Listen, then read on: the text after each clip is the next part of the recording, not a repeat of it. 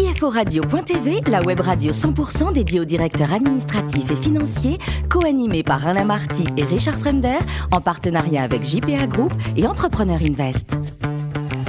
Bonjour à toutes et tous, bienvenue à bord de CFO Radio.tv. Vous êtes plus de 11 000 DAF et dirigeants d'entreprise à nous écouter chaque semaine en podcast. À mes côtés, pour co-animer cette émission, Jean-Philippe Boringer, directeur général du groupe JPA, présent dans 75 pays, et Frédéric Zablocki, CEO d'Entrepreneur Invest. Bonjour messieurs. Bonjour.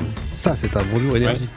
Aujourd'hui, nous recevons Régis Mouyala, conseiller Business Angel et auteur de la Révolution FinTech Acte 2 aux éditions Revue Banque. Bonjour Régis. Bonjour. Alors vous êtes né à Uzès, c'est la patrie du musée du bonbon. Vous, êtes, vous avez fait Sciences Po Paris, vous commencez à la Banque de France, puis au CCF, ça ne nous rajeunit pas. Non. Devenu le HSBC après, bien sûr. Euh, la banque a beaucoup changé quand même hein, depuis, euh, depuis le temps.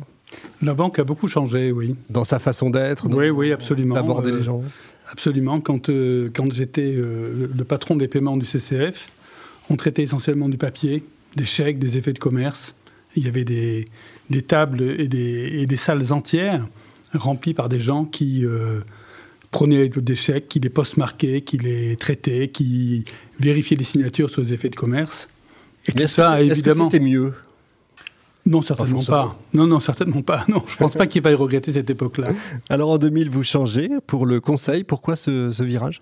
Pour aller voir autre chose, euh, j'ai commencé par, euh, par l'administration, puisque Ouais, ouais. euh, la Banque de France est quand même un peu l'administration. Évidemment. Puis je suis parti vers une entreprise privée de petite taille, dans laquelle euh, beaucoup de choses pouvaient être faites. C'était une banque, mais c'était euh, la plus petite des grandes ou la plus grande des petites. On, le- on- on l'appelait comme ça à l'époque. Et ensuite, euh, je me suis dit qu'il fallait aller en- encore vers euh, des choses euh, différentes d'abord, avec quand même toujours un axe qui était. Il ne faut, pas, il faut pas tout changer, parce que si on change tout, on est, on est complètement perdu. Ouais. Donc l'axe, c'était les paiements, qui était une chose qui me suivait depuis la Banque de France, que j'ai continué au CCF.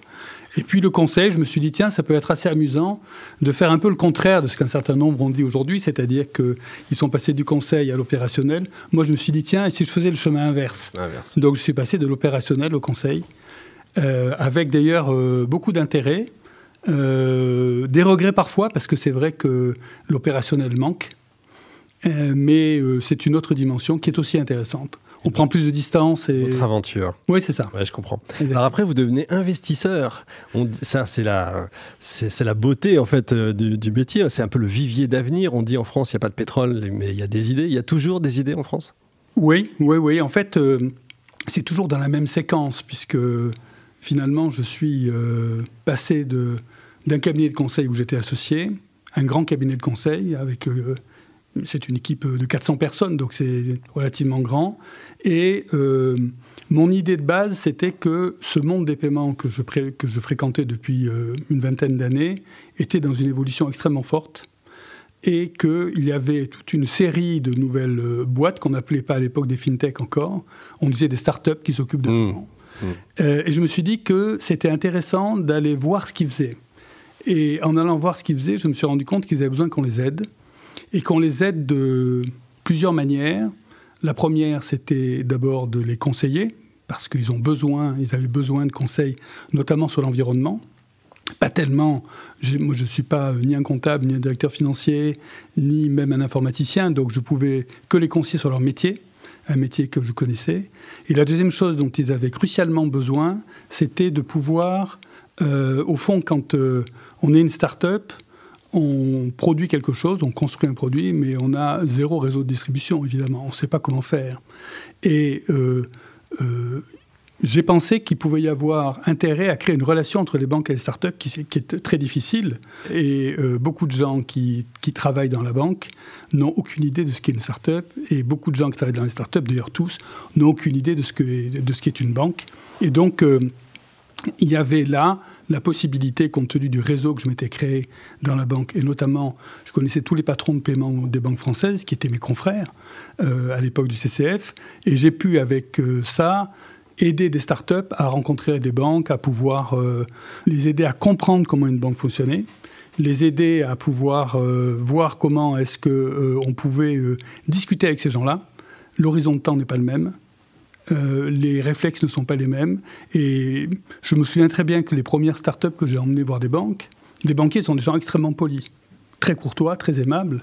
Et donc, quand euh, ils reçoivent euh, une startup, ils sont très gentils. Et ils disent, mais votre produit est formidable, c'est vachement bien ce que vous faites et tout ça. Et quand on sort, les, patrons de start-up me disaient, c'est formidable, on va, on va faire un deal avec eux. Je leur disais, tu peux compter deux ans avant d'arriver à ce que ça bouge. Et généralement, il se passait d'ailleurs rien après.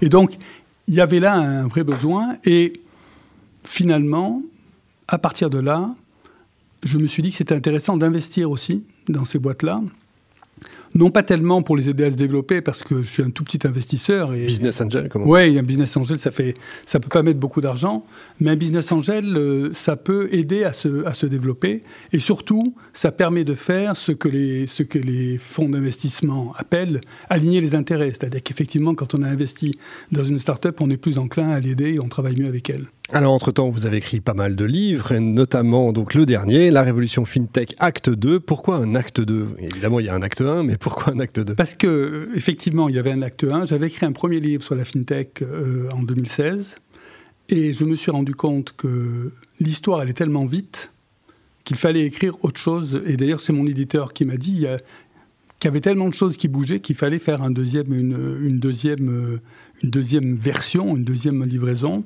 et qui m'a permis de faire un point sur, au fond, au bout de deux ans, où en est la FinTech. Mmh. Parce qu'à l'époque où j'avais écrit ce premier bouquin, en 2016, la FinTech, c'était un phénomène totalement anecdotique. Il y avait euh, très peu de sociétés, ça intéressait très peu de monde.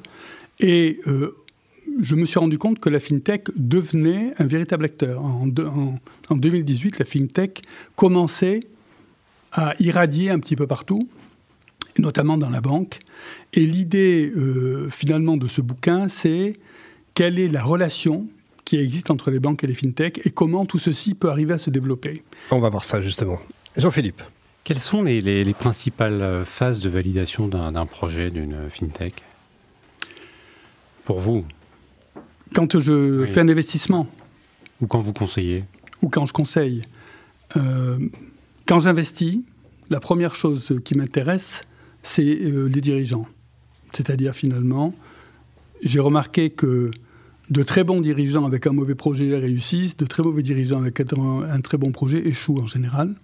Donc la première phase de validation euh, euh, d'un projet, que ce soit comme conseiller ou comme, ou comme investisseur, c'est quand même les dirigeants. Parce que c'est pas très intéressant de conseiller des gens qui, qui vont échouer. Donc ça, c'est la première chose.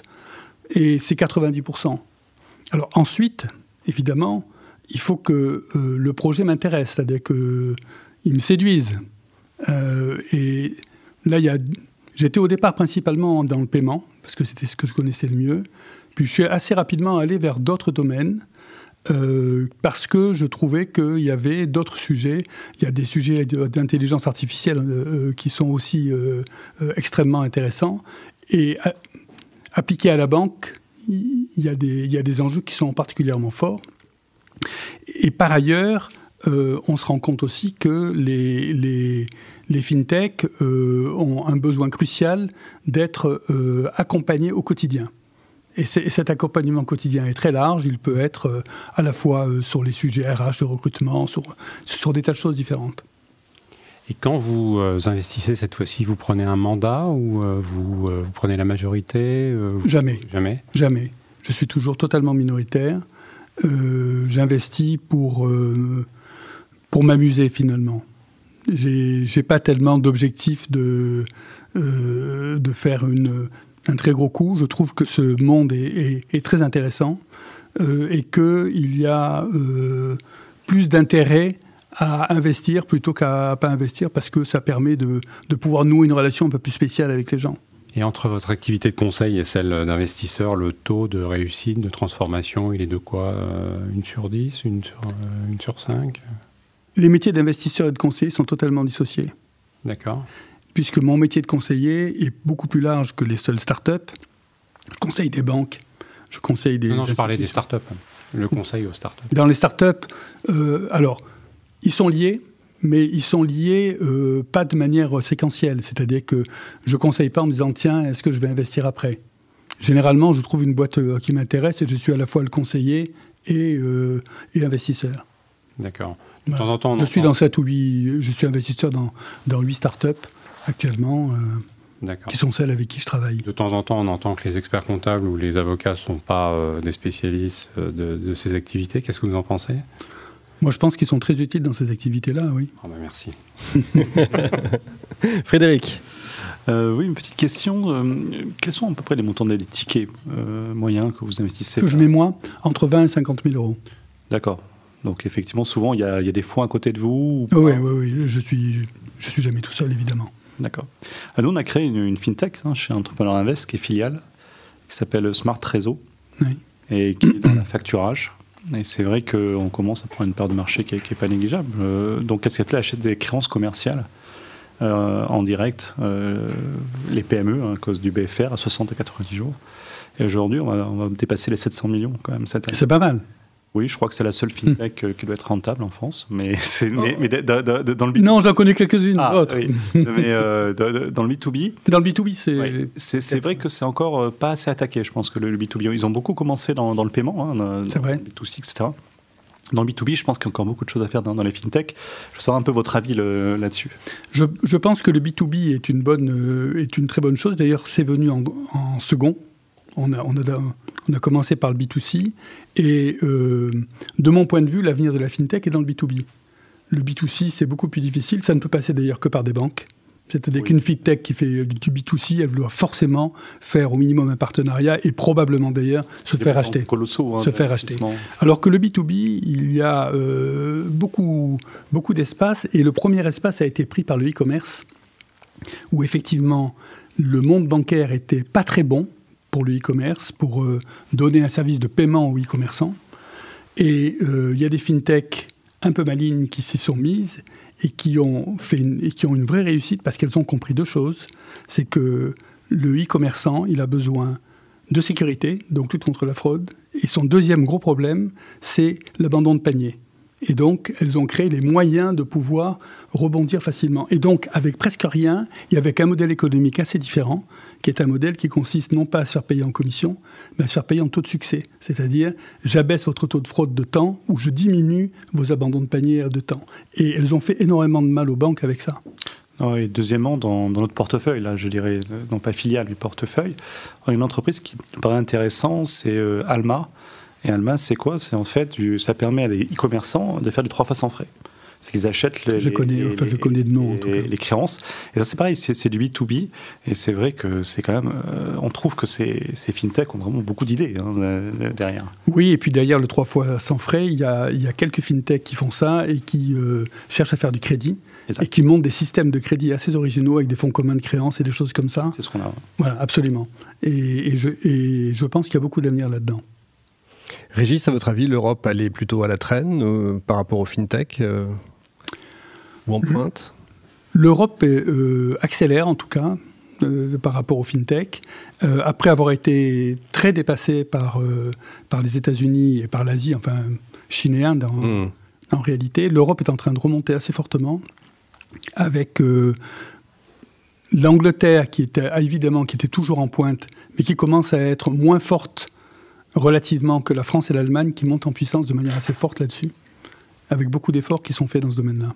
Alors en 2015, vous avez visité l'Iran. Vous aimez vous faire peur, vous? Non, c'était Pourquoi l'Iran? L'Iran, parce que c'était euh, c'était un pays que ma femme et moi avions très envie de visiter. Et euh, il se trouve qu'il y a un accord qui avait été conclu, puisque l'accord date de juillet 2015, l'accord avec les, avec les différents pays, qui a été depuis euh, évidemment ré- révoqué par les États-Unis. Et euh, c'était l'occasion, le pays s'ouvrait, et c'était l'occasion d'y aller avant qu'il y ait trop de monde. Et donc on est allé en août 2015, et c'était un voyage formidable. Beau souvenir. Et euh, enfin, Paris à vélo, ça c'est votre truc aussi Vous ne circulez qu'en vélo? Je circule à peu près qu'en vélo. Euh, Par tous les temps Sauf à pied quand ça fait moins d'une demi-heure. Merci Régis, merci également à vous Jean-Philippe et Frédéric. Fin de ce numéro de CFO Radio.tv. Retrouvez toute notre actualité sur nos comptes Twitter, LinkedIn et Facebook. On se donne rendez-vous mercredi prochain à 14h précise pour une nouvelle émission.